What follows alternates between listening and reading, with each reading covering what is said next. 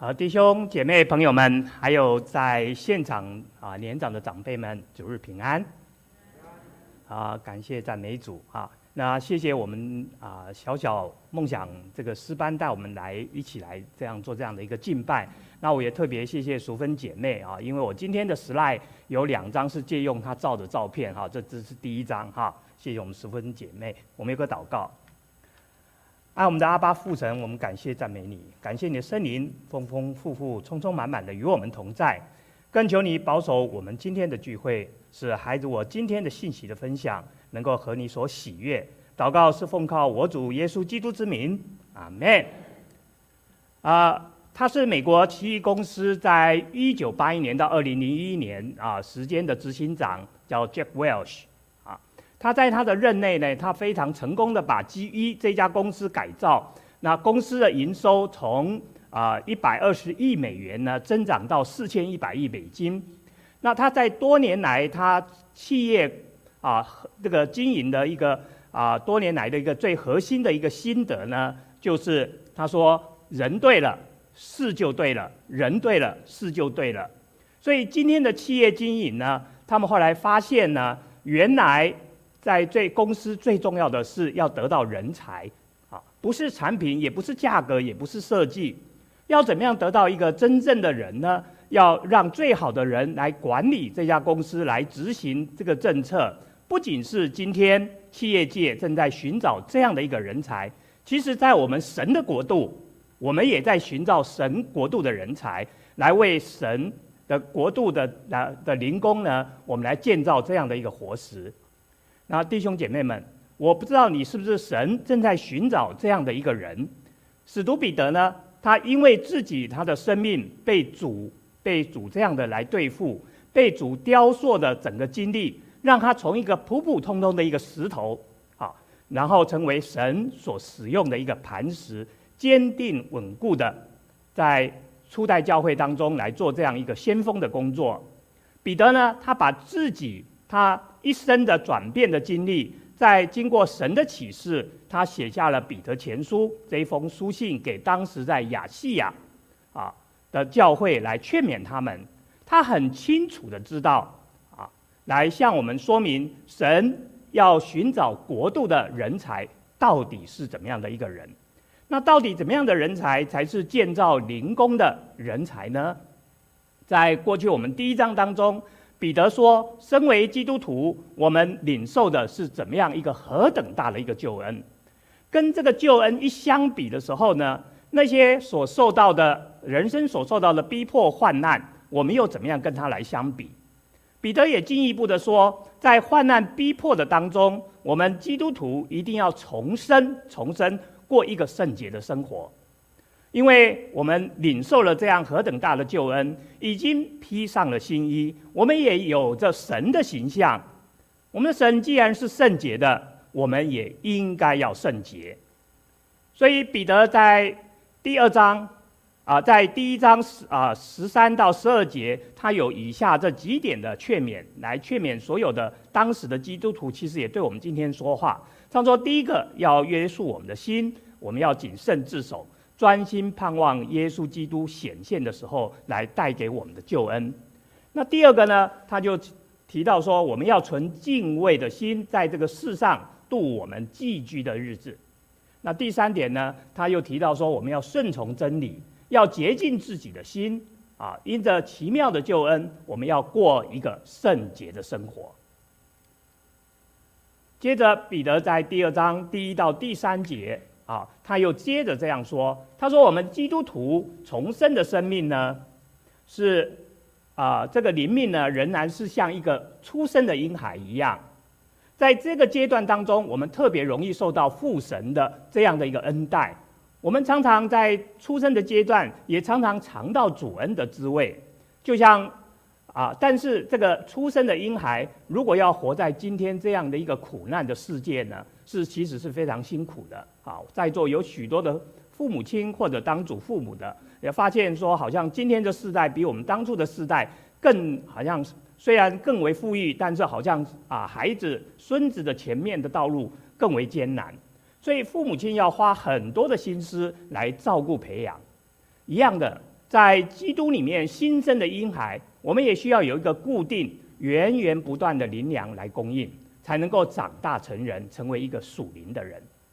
将来不管遭遇到有怎么样的一个逼迫患难，不管是在从外界来的这个环境，或者在内部，在教会里面内部有各种的不同的难处，我们都能够在这样的环境当中成长，不会随风摇动、飘来飘去。所以今天呢，我会把这个重点其实是摆在第四到第八节。所以我们今天一起来念彼得前书的第二章第四到第八节。彼得前书第二章第四到第八节，啊，我们一起。主乃活石，固然是被人所弃的，却是被神所拣选、所宝贵的。你们来到主面前，也就像活石，被建造成为灵宫。做圣洁的祭司，借着耶稣基督奉献神所悦纳的灵祭，因为经上说：“看哪，我把所拣选、所宝贵的房角石安放在西安，信靠他的人必不至于羞愧。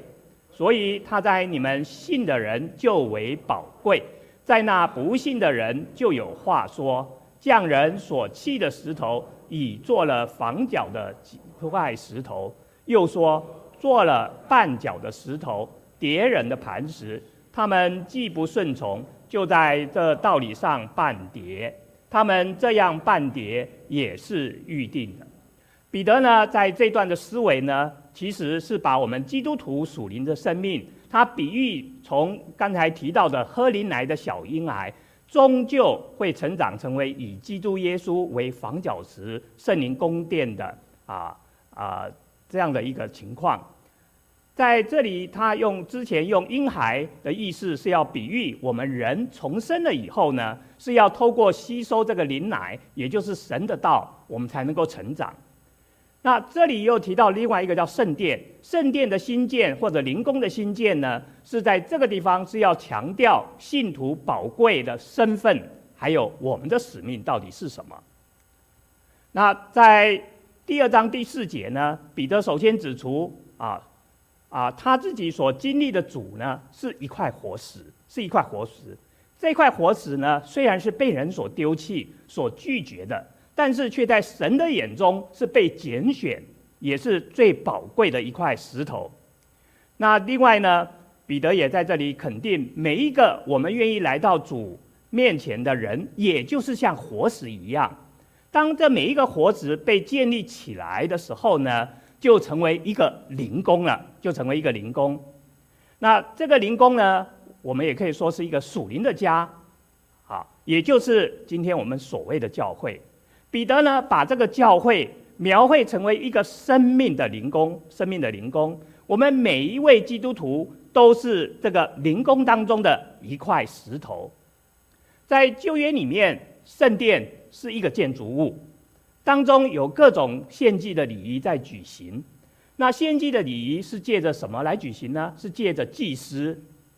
所以在这个理解上面呢，彼得就进一步的在说，这个属灵的房子里面有一个使命，这个使命是什么呢？这个使命就借着耶稣基督献上了蒙神悦纳的属灵的祭物。那我们是一个属灵的教会。也是圣洁的祭司，所以彼得就把这两者就合起来，表达属灵的祭是要借着我们基督徒一起集体来献上的。所以在这个属灵的这个宫殿灵宫里面呢，我们每一个亲近神的人呢，我们都会被建立起来。我们的基督徒的身份改变，完全是依赖我们要依靠这一个活死的连接，神的救恩。是要给我们每一位重生的人，但是它并不是只是停留在我们每一个个人的层面上面，我们要被建立成为一个属灵的宫殿，这个才是真正救恩的目的，也是整个彼得前书他要来彰显的一个主题。而我们基督徒是灵宫，是教会根基的啊，基督是我们教会的根基，也是教会的房角石。那我们对这个房角石。采取的态度不一样，也会影响到我们一个人生有不同的一个结果。假定我们相信这块房角石，我们依赖这条房角石的话，我们就认为这个房角石非常的宝贵，非常的宝贵，而且会成为这个房角石的一个成员。可是，如果我们不相信这个房角石的话，这个房角石就会成为我们一个绊脚石了。所以，从这一段啊，我刚才已经把这个整个四到八节就用这张图呢来表示啊，用这张图来表示。所以我们就学习到，这些小石头如果分散的话，整个小石头分散的话是没有什么作用的。这个小石头要聚在一起才有用处。石头自己本身是不会建造的，是主要的是靠主这个房角石。我们被建造要成为主的灵宫，不是要成为一个一个乡村俱乐部，我们也不是要成立一个娱乐场所。我们是要成立一个主的灵宫，建造灵宫就是我今天要跟大家分享的主题主题。灵宫这个“宫”字啊，这个“宫”字跟属灵的家啊，或者跟原文跟教会是神的家那个家都是同样一个字。灵宫呢，听起来好像是一栋建筑物啊，我们常常都认为说灵宫就是一栋建筑物，但是不管是灵工跟教会，其实指的是什么意思？指的是我们一群基督徒，就像今天我们在座在教会当中，还有在线上的弟兄姐妹，我们聚集在一起，神的儿女，我们聚集起来的一个成员，啊，所以我们聚集起来建造灵工。换句话说是什么意思呢？我们是要聚集起来，要造就我们每一个信徒，成为神的殿，成为神的殿。所以今天呢，啊，我。要要一起跟大家来思考几方面跟这个灵宫相关的事情啊。第一个就是灵宫的材料到底是用什么来建造的？那第二个呢，我们来看看到底灵宫它的目的是要来做什么呢？灵宫的目的是要做什么？那第三点呢，我们这个灵宫的基础又是以什么来做基础啊？所以这是我今天要跟大家分享的几个啊主题。那。讲到这个灵工的材料，啊，我们看到第四跟第五节都老师啊，都是常常提到这个活石，活石这个石头，石头本身大概是我们人类最早来作为工具的一个自然的物质。在远古以前呢，其实我们人类就懂得要拿这个石头把它磨尖，作为武器来做打猎之用。从远古时代开始，我们也知道用石头要来建造房屋城墙。那我们也知道有些石头呢是一个高价的石头，啊，像是有些宝石或者钻钻石呢，都是成为人们去追逐的一个目标。虽然这些宝石啊是一个没有生命的死石头，但是我们却发现我们人类追逐这些宝石呢是啊不虞匮乏、不疲倦的，一直在不停的在追求这些宝石。在缅甸北部的啊一个小镇叫做红蘑菇小镇，这里呢蕴藏着全世界独一无二的红宝石的矿产，所以它被称为红宝石之乡。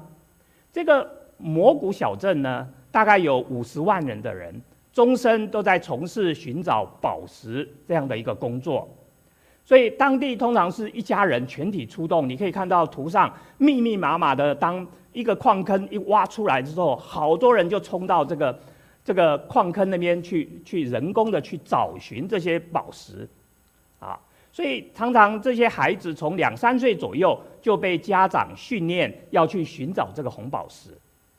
其实寻宝是非常艰苦的，也是冒着极大生命危险的。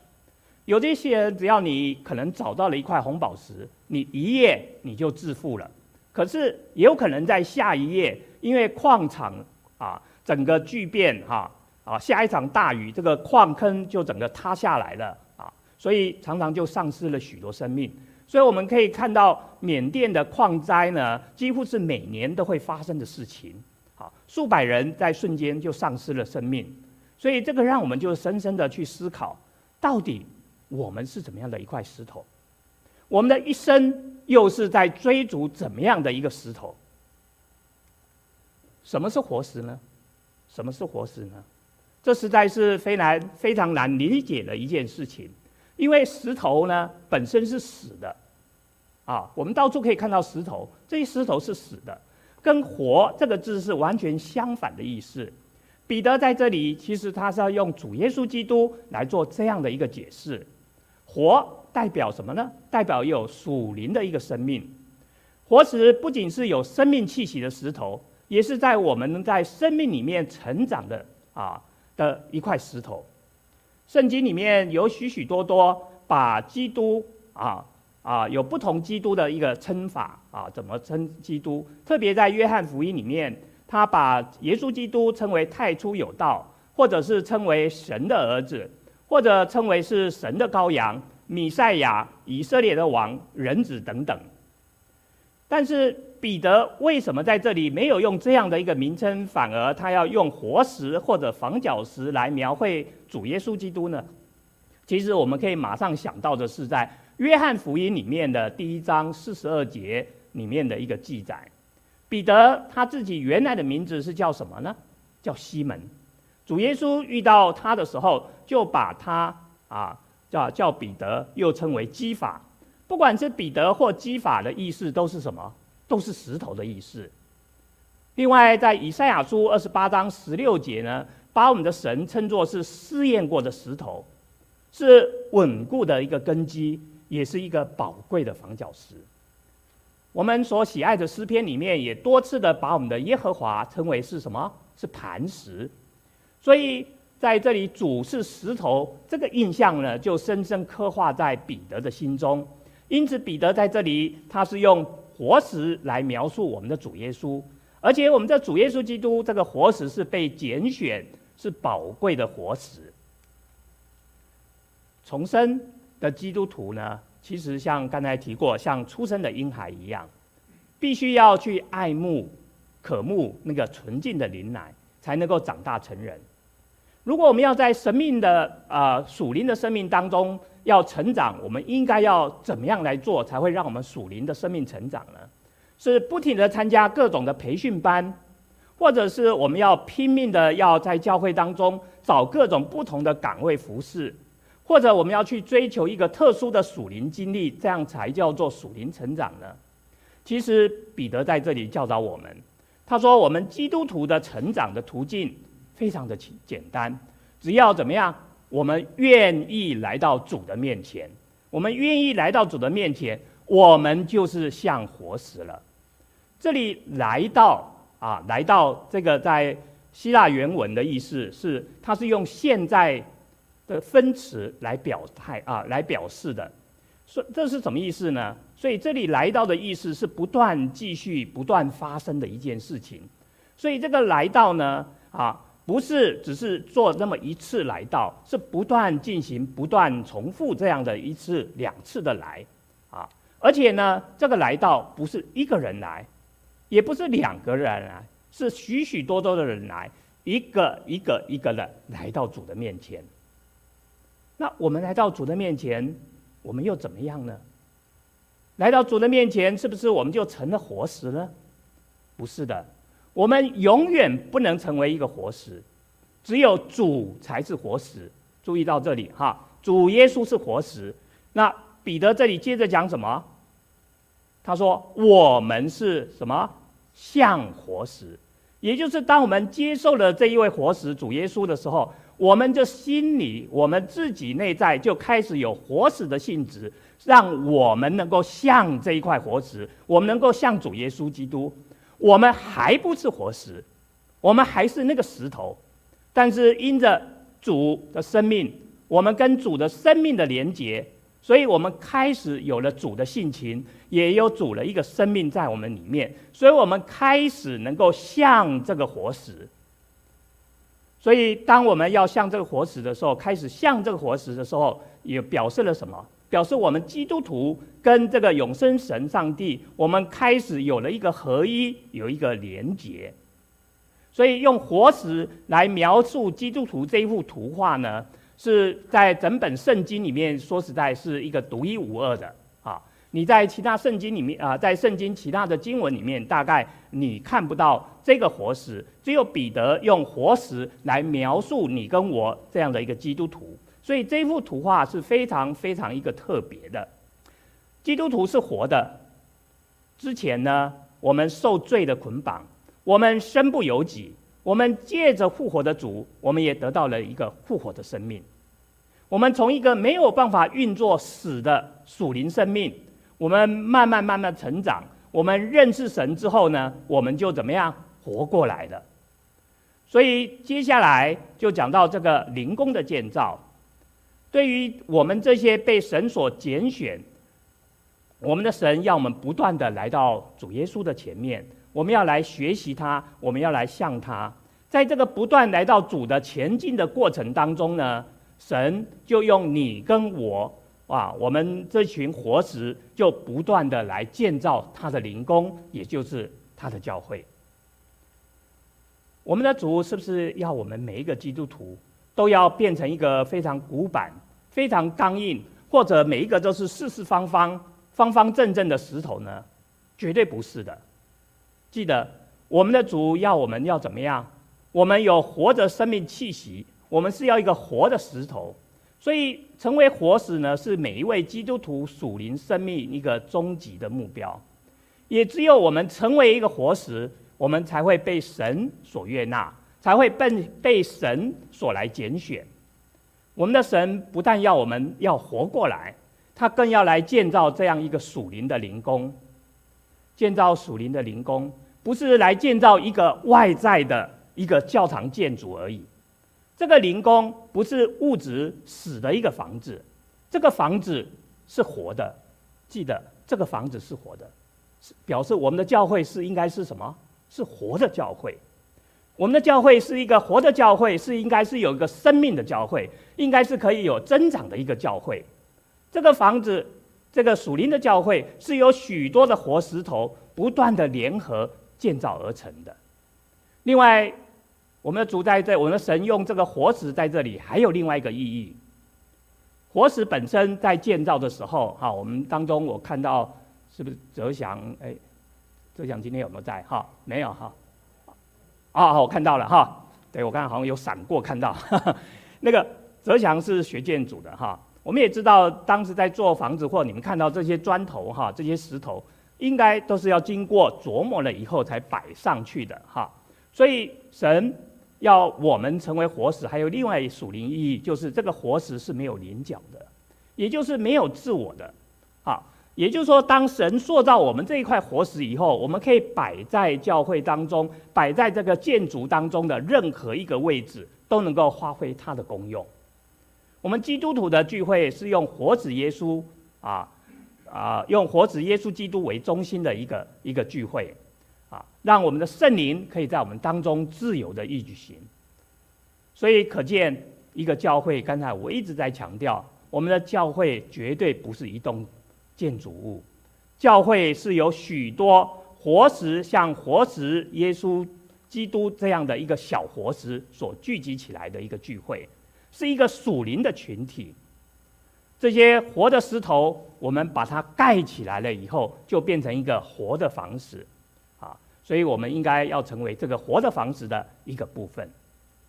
那我们被建造成灵宫这个观念，也让我们再一次的明白到，在圣经当中教导基督徒要参与聚会的一个重要性。当一块一块的这些石头，如果我们四处的闲置摆着的时候，不但对神的家、神的国没有益处，反而有的时候会来绊绊倒人。所以，一个人，我们无论自己有多么属灵，我们不论自己有多少的生命，如果我们没有办法跟众圣徒一起，我们来配搭服饰，不同不能够一起来配搭建造的话，我们仍然没有办法跟这个灵宫是属于这个灵宫的一部分。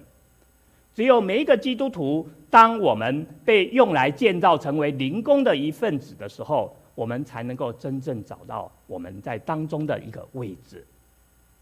在古时候建造这个房子是靠配合建造的，所以你要把这个石头，第一个首先要安在哪里？安在地基，啊，那接着地基之后就开始石头一层一层的啊来这样搭上去，哈，叠上去。所以这个告诉了我们什么？我们每一块活石，我们一块石头，我们下面是有一个奠基，有个基础。我们的上面又有什么？还有别的石头会压在我们。这其实也说明了我们基督徒在教会当中，我们可能有的时候是需要啊，在一些弟兄姐妹的身身上哈，可能是有再造造给他带给他有一些的负担。有的时候呢，有些基督徒是在我们上面压着我们，他可能也造成我们有些负担。但是无论这样的一个负担啊，都是我们能够怎么样，以彼此以爱相连结，彼此配搭，把这个灵工给建造起来。所以新约教会的教会跟旧约的圣殿是有些相同，也有一些不相同的。相同的是，这两个都是神在地上的居所，都是在神在居上。但是呢，教会跟圣殿不一样啊。刚才我讲过，圣殿是属于物质的，是一个实体的建筑物。虽然用的材料都非常美丽啊，不不管是当初所罗门啊用的所大块的这些美丽的石头建材所建造，但是是没有生命的。如果神不住在里面的话，这个圣殿是没有生命的，是会损坏的。但是到了新约以后，主耶稣教导我们，这个教会是。的材料是什么？是活石，是活石。所以单单一块的石头没有办法显示出这个教会这个灵宫的作用，乃是所有单块的石头被联络起来、被建造起来，我们才能成为一个灵宫。所以我们要特别啊注意的另外一点，就是在第五节这里啊，第五节啊，在我们的和合本或者在我们中文里面，我们没有办法看出这个活石的。的的那个原文哈，这里的活石呢，是表示的是许许多多活石，跟第四节的活石，主乃活石，是一块活石。可是，在第五节这里的活石呢，原文是一个复数，是一个复数，也就是有很多的石头。但是后面那个灵工呢，却是单数，却是单数，所以不是一个一个石头。第五节不是一个石一个活石就建造一个灵工。不是的，是由许许多多的活石，基督徒活石来组成一个灵工。所以这个灵工是什么？就很清楚的，我们明白这个灵工就是我们主耶稣基督的身体，就是主耶稣基督的身体。好，所以我们虽然今天在各地有不同的教会，但是我们都是同样在一个基督耶稣里啊，在在同样一个基督的身体里面。所以彼得他深深的明白，神所喜悦的不是一个很宏伟的建筑，而是他一群特别有素质的子民。啊，这个概念呢，不管是在旧约是这个样子，甚至在新约也是一样的。所以灵宫的意义是什么？灵宫在这里，在新约里面，是我们要注重一个教会的见证，要注重教会的见证。不是仅仅只注重我们个人的一个见证，啊，所以我们今天不但是要我们每一个基督徒有一个个人的见证，我们更重要的是要有一个整个教会的见证，要有一个教会的见证，这才能够在这里彼得所啊勉励我们的，要建造成为灵宫啊，因为这个是要成为一个整个教会的一个见证。所以，神用你跟我来建造这伟大的灵宫，实在是太奇妙了。请问弟兄姐妹，在十九世纪的著名布道家穆迪，你知道穆迪原来是做什么的吗？穆迪他原来的职业只是一个鞋匠。彼得呢？彼得原来职业是什么？他是一个渔夫。先知阿摩斯，他原来的身份是什么？是一个农夫，啊，所以神有没有使用鞋匠？有没有使用渔夫？有没有使用农夫？当然有。所以今天不管你的背景是怎么样，只要你愿意来到主的面前，只要你愿意来到主的面前，你都可以被神来所使用。不管你的背景是如何，不管你的背景是如何，所以感谢神。神说我们是什么？活石。神说我们是活石，不是什么化石。神说我们是活石，不是化石。但是很不幸的，我们今天很多的基督徒却像是化石一样。很抱歉哈，我必须这样说，因为我们常常就失去了从神来的活泼的生命。我们对属灵的事情呢，我们提不起兴趣来；我们对神的话呢，感觉怎么样？枯燥无味，没有兴趣。我们对教会当中的侍奉，已经失掉了当时我们刚刚信主的时候那个爱心、那个热心。我们越来越像化石了。我们不再是一个基督的活石，所以我愿意再次。在这里勉励我们弟兄姐妹，我们能够在世的能够拾取我们当时这样追求神的时候这样的一个爱心，这样一个热心，来成为神所使用的一块啊有用的活石啊。那既然是活石的话，那我们自然而然的就会成为神的殿吗？还没有那么简单。我们要成为在神的殿当中有份的话，这些石头。我刚才也稍微提到过，是必须要经过加工的，要经过雕琢的，就像彼得一样，要等到这一切的准备就绪以后，才能够运到这个殿里面来成为建筑的材料。所以我们的生命呢，也要经过被神来琢磨，成为一个合适的一块石头，摆在适当的位置。没有在教会当中，没有一块石头是比另外一个石头更为重要、更为宝贵。我们每一个石头都有它的一个位分，都有它的一个位置。我们信徒不但是这个灵工活的材料，我们也是圣洁的一个祭司。在旧约时代，我们知道，在圣殿当中的祭司主要的职责就是代替神的百姓来按照神的方式来向神来啊每天做献祭这样敬拜的工作。所以第五节这里很清楚的来指出，灵宫当中所有我们每一块活石基督徒都要用圣洁祭司的身份来向我们的神来做献祭的工作，向神敬拜。所以彼得用灵宫，首先来灵宫来比喻教会，就是强调我们基督徒这样的一个聚会呢，聚集在一起是每天就要像当时的祭司一样，是要以敬拜为首要任务的。在新约时代。其实也不是所有的人都能够侍奉神，只有经过主耶稣基督宝血所买赎回来的人，我们才能够来侍奉神。所以每个来到主耶稣前面的人呢，啊，我们都接受这样的救恩的人，我们的神就把我们从众人当中分别出来，来做他属灵宫殿当中的一个祭司。在灵宫当中的祭司是没有阶级等级的。我再讲一次，在灵宫当中的祭司是没有阶级等级，也没有特权人士的。我们每一个人都可以随时随地的坦然无惧的来到神的面前，我们来敬拜，我们来侍奉。所以有些弟兄姐妹常有这样错误的认为，他说：“哎呀，我只是一个普普通通的基督徒而已，我的祷告神不一定是蒙垂听的。”神好像只听教会的牧长，所以他们也不太愿意在众人面前祷告，也不太愿意开口祷告。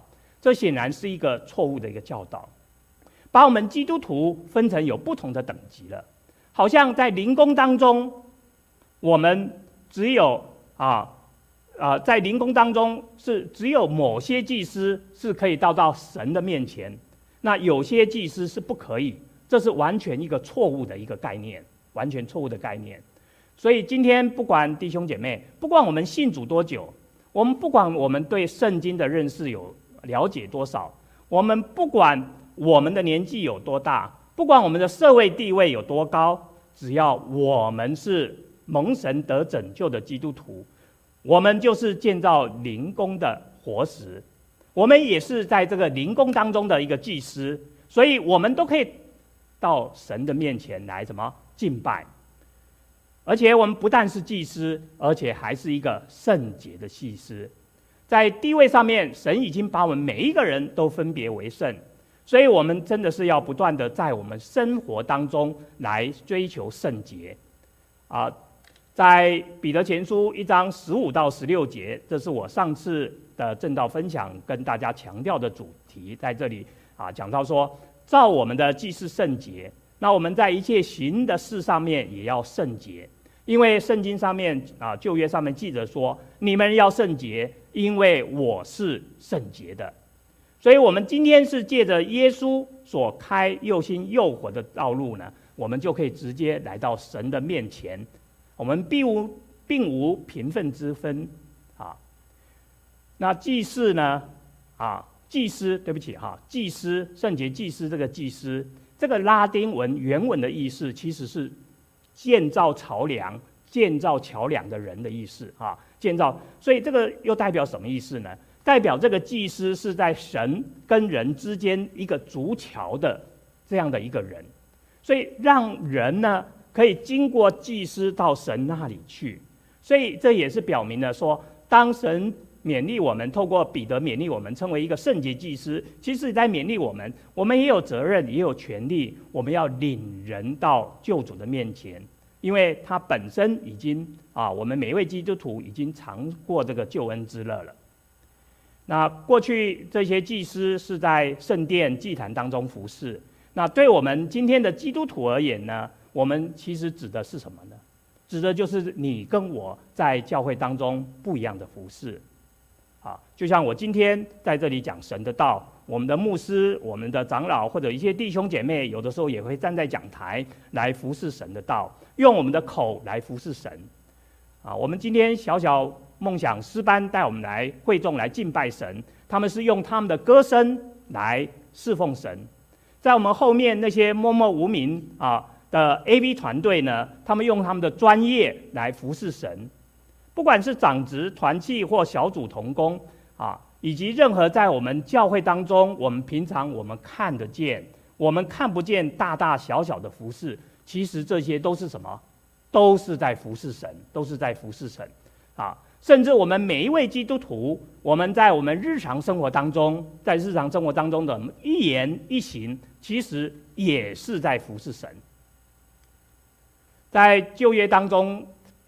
的祭司要为百姓献上牛羊祭来赎他们的罪，在这个新约恩典时代，我们都是祭司，我们不管日日夜夜、随时随地都可以朝见这个宇宙的大君王。那我们在这灵宫当中服侍的祭司，我们已经不需要再像旧约一样，我们在献上牛羊牲畜来赎自己的罪，因为我们的神儿子耶稣基督已经为了我们的罪在十字架上面牺牲啊。他一次而永远的来赎了我们的罪，所以我们信徒蒙受了恩典，我们再也不需要来献这个赎罪的祭。那我们今天呢？神让我们献上属灵的祭，在这里献上属灵的祭，为什么呢？因为耶稣他献上他自己，我们也要把我们自己来献上。耶稣献上的是献上他自己买赎被罪捆绑的我们。那我们今天献上的呢？我们不是要来买赎别人的罪，不是要买赎别人的罪，而是神要我们不要再效法这个世界，也不要再高抬自己，而是来高抬主耶稣基督。这其实就是罗马书保罗在十二章第一、第二节所讲的。他说：“弟兄们呐，所以哇，我以神的慈悲来劝勉你们，把身体献上，当作活祭，是圣洁的。”是神所喜悦的，你们如此侍奉，乃是理所当然的。接着，我们再看这个房角石的这个灵宫的建造基础，在第六节这个地方讲到建造灵宫的基础，就是主耶稣他自己，他是房角石。房角石在古时候建筑物里面最重要、最重要的一块石材。房角石呢，它有几个特点，有几个特点。房角石是盖房子的时候所第一个摆上去的石头，因为房子当中所有其他石头的这个尺寸，啊，都是按照这个房角石的尺寸来定下来的。房角石也定出整栋建筑物所有的一个角度。如果房角石不完全跟地面垂直的话，房子就不会保持垂直。这个房呃房角石也是来设立整栋建筑物一个精确的一个对称性。如果房角石啊，所以这个房角石它其实有一个定位、确定位置，还有一个定向、确定方向的基本功能。而且它也在当初的这个建筑物当中呢，它是来作为承重的一块石头。所以为了确保神的灵工有完美的精准度。所以这一块石头，第一块石头，啊，一一定是要毫无瑕疵，要能够啊确立神的灵宫，所有的角度都是完整，都是正确无误的。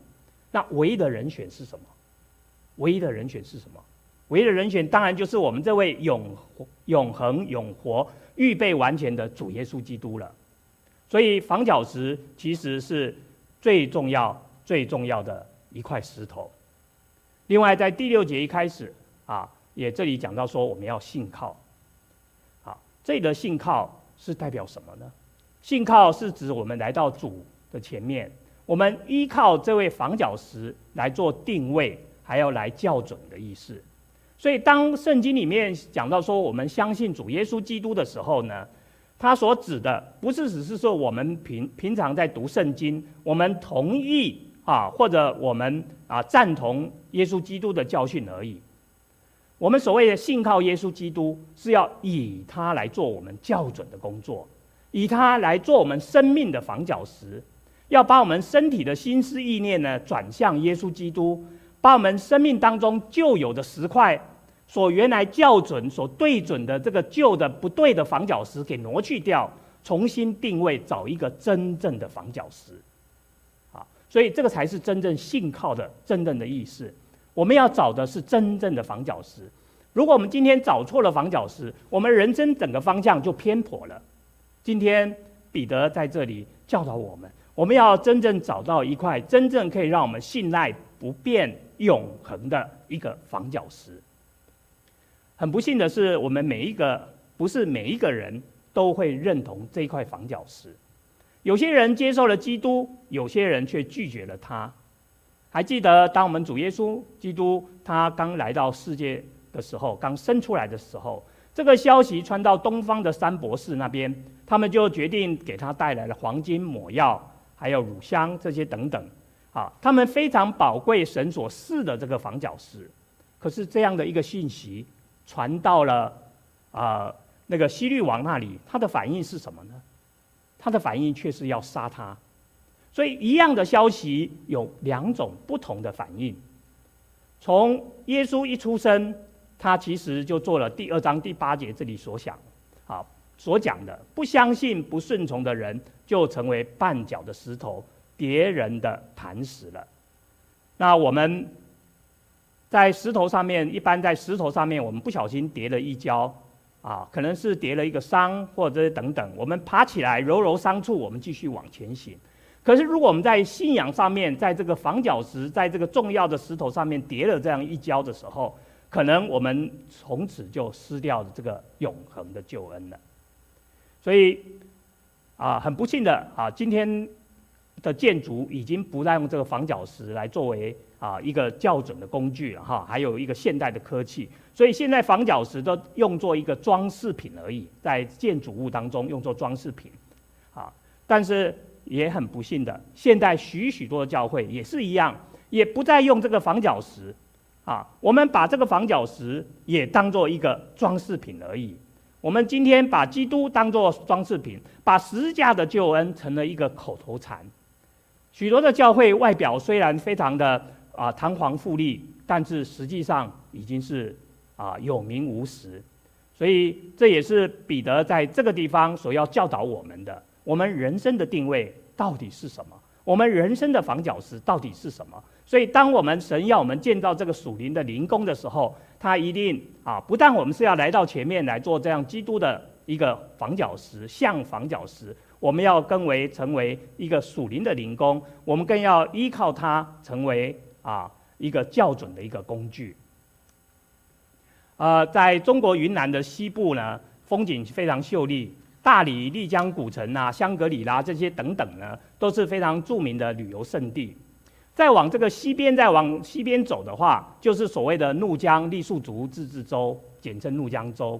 它是位于云南还有缅甸边境，整个地区在高山当中，怒江纵贯了整个区域。当地最主要的民族当然就是傈僳族，大约五五六十万。还有周遭地区大概有上百万左右的啊傈僳族人，在这样整个一个高山峻岭当中，一个一个的部落村庄坐落在高山的平台当中，每一个小村庄当中，你去的话，你会发现有一个非常奇特的一个现象，就是基督的教教堂啊，基督教堂用各种不同的样式在每一个村庄当中出现，这到底怎么一回事？原来傈僳族人当中有百分之八十以上的人都是信奉主的人，他们这些傈僳族人呢，又不是在中国沿海的城市。像是在上海、广州，早早有外国的宣教士已经在那个地方传福音了。这里可是在高山里面，高山里面，在二零零七年的华人拆船大会当中，我听到当时已经九十岁高龄的沈保罗牧师，他分享了他年轻时候在傈僳族人当中的一个侍奉的一个经历。啊，那时候也让我开始认识到，原来是有一群像基督活子的西方宣教士呢，他们。把他们一生最年轻、最宝贵的岁月献上了，把福音传给了傈僳族人。他们训练出一批又一批的小活石童工，在这个整个群山峻岭当中，他们建立起主的灵宫。啊，傈僳教会也不断的这样来成长。那而且这些啊傈僳族人不仅是接受宣教士带来的福音，啊，他们也建立起许许多多的傈僳族的传道人。他们不遗余力地把主的福音呢带往一个山头又一个山头，甚至翻过了国境，到达缅甸、泰国，把福音这样传下去。第一位来到他们当中的就是这位英国宣教士傅能仁。傅能仁，他出生在英国富裕的家庭，他也接受非常好的呃教育。当他在大学的时候，他就听到当时内地会戴德生牧师在中国的服事，就感动了他。所以他大学一毕业的时候，他就决定到中国宣教。他也没有留到在上海当时繁啊繁荣的中国大城市。在一九零九年，他二十三岁的时候，他就去到了滇西野人山的山区里面服侍。他是第一位。富人人最初的时候是要跟汉人来传福音的，但是呢，一点的果效都没有，都没有。所以他就开始转向跟傈僳人来传福音，他学习他们的语言风俗，还有饮食习惯。啊，傅能仁走遍了云南西部的山山水水啊。那傈僳族人是一个啊比较奇特的民族，他们只有语言，他们没有文字的。啊，所以傅能仁一学会了傈僳话了之后呢，他首先就用拼音的方式帮他们创造了傈僳文。同时，把马可福音呢，还有赞美诗呢，就翻译成傈僳文来教导他们。纵使他这样的努力，七年之后，只有少数的几个家庭信主。啊，他是没有气馁，哈，他毫不气馁。圣灵的工作在两年之后，就突然就非常的啊，大大的来工作。后来有竟然有几千人就受洗归主。富人人一直服侍到一九九啊一九三八年。啊，因为恶性的恶性的脑疟疾的关系，三天以后就去世了。他前后在这个怒江山区服侍了二十九年之久。他女儿为他写的这一本自传叫《山语》啊，《山语》哈有非常详述啊他在傈僳傈僳族当中服侍的经历哈，鼓励弟兄姐妹啊在网站上面啊网上都有 free 的可以 download 哈，你们可以去 download 下来来来看哈，非常激励人的啊那。接着呢，加拿大宣教士这个叫高曼夫妇呢，他们一开始也是服侍苗族，后来在一九一二年就开始跟富人人来搭配服侍傈僳族。那一九三零年的时候，高曼有一天突然身体就不舒服，几天以后就突然昏迷不醒。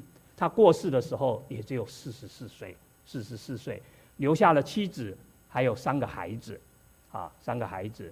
他在中国也整整服侍了有十九年之久，失去了这样重要同工，对富能仁是有相当大的冲击啊。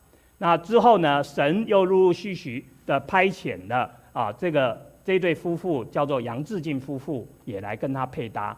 那这对夫妇的专长呢是翻译圣经啊，他先先后后啊服侍了三十年之久，他把整个新约圣经都翻译成傈僳文。翻译成隶书文，哈，这是对隶书族一个最大的一个贡献。那之后呢，又有另外一对夫妇啊，叫做杨志英、杨林桂林这对夫妇，也到这个山区来居住，服侍了十几年之久。啊，那杨林桂林哈这位女士啊，后来啊她曾啊被称为是傈僳族的一个女使徒哈，她有许多很美丽的见证。以后我有机会的话，也愿意跟弟兄姐妹来分享，啊，来分享。啊，一九二四年的时候呢，傅能仁到穆迪神学院分享他在傈僳当中人的这个这个服饰的时候呢，神学院的学生呢，一个叫做李崇李崇德，他受到圣灵的感动，他就加入了中国宣教。